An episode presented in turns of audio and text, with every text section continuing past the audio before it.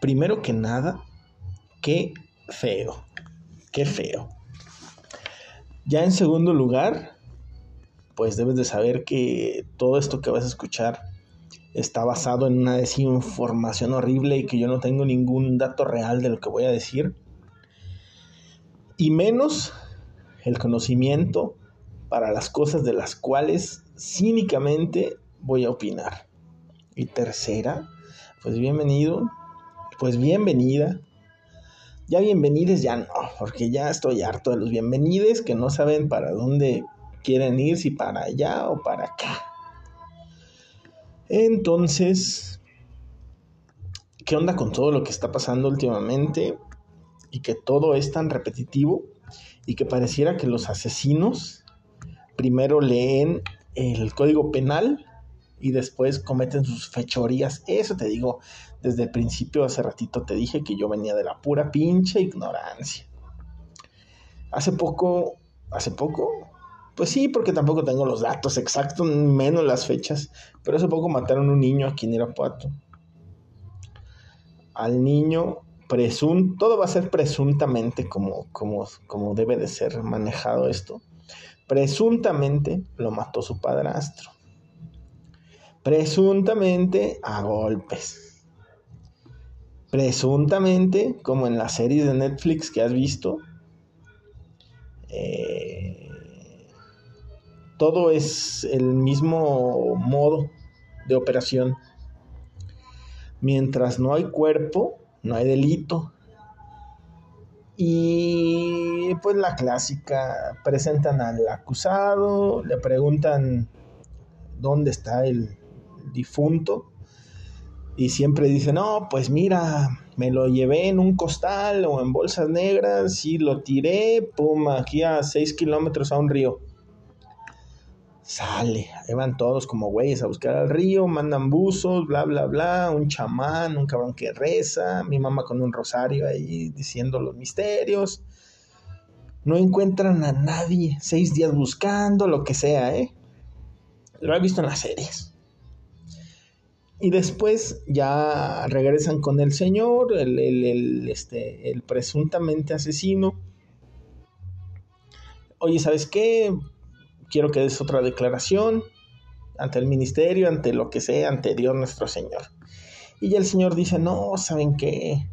Esa vez eh, la subí al carro en una bolsa negra y la tiré por allá, por unos campos de cultivo a 25 mil kilómetros. Dices, oye, mi hijo de la chingada, pues no que la habías aventado aquí a 4 o 6 kilómetros a un, a un río. Ah, ah, ok, ok, ok.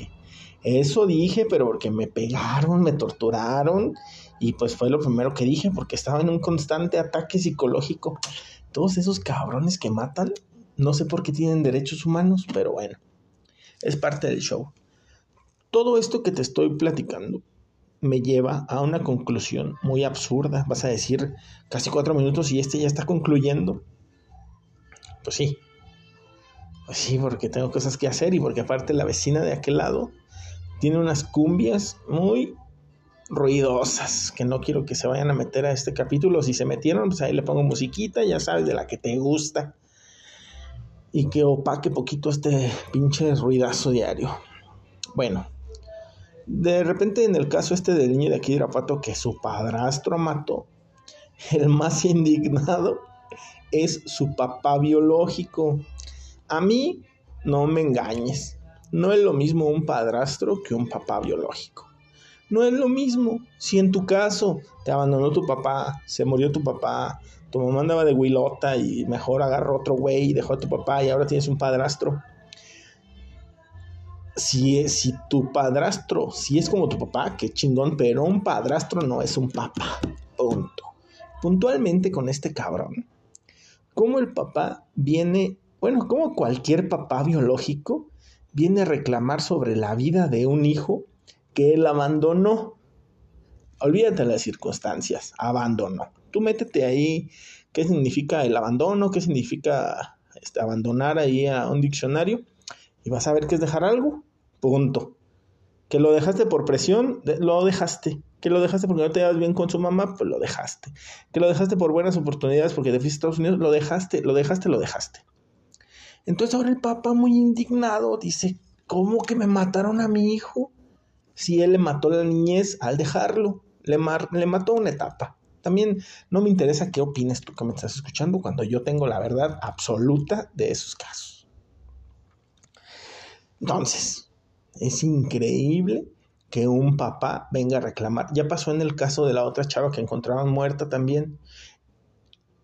Al no dolerte una hija como papá, como padrastro, pues tú dices, ya me la mataron, pues el negocio.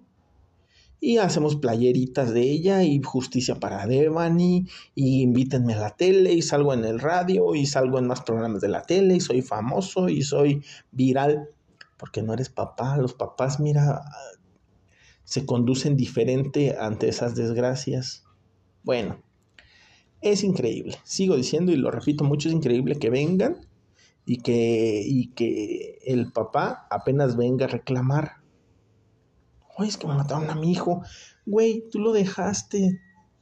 Y si nos va, y, y, y, y si nos vamos al otro lado, la mamá dice que al niño lo mataron desde el 13 de mayo estamos a no sé qué, a 26, o sea, lo mataron hace 13 días.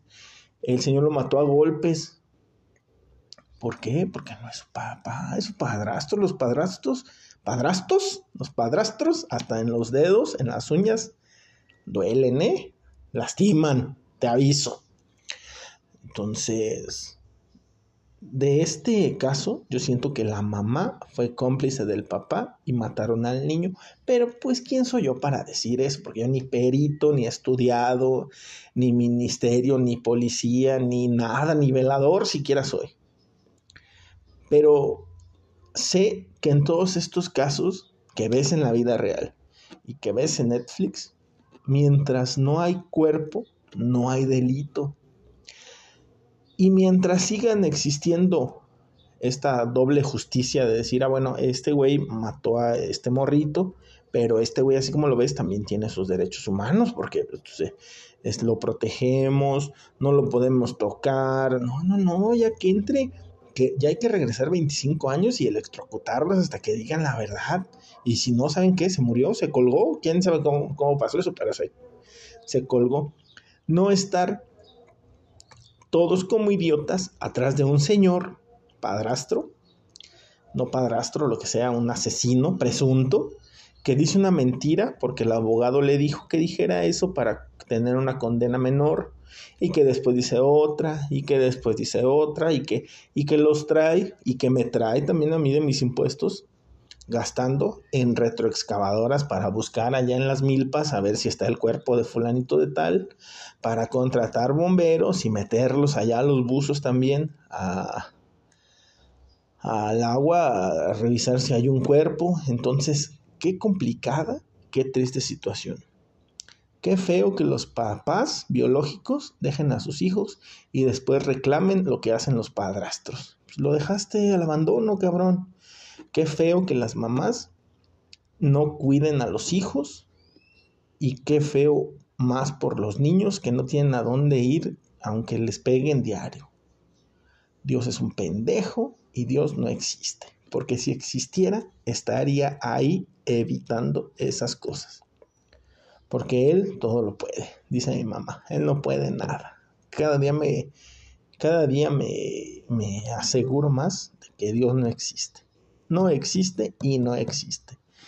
Cuando violan a una niña, cuando violan a un niño, cuando asesinan a un niño a golpes, cuando asesinan a una niña a golpes, cuando un cabrón en mi natal Estados Unidos llega y rafaguea cuanto niño cabrón se le atraviesa y maestras, no está Dios.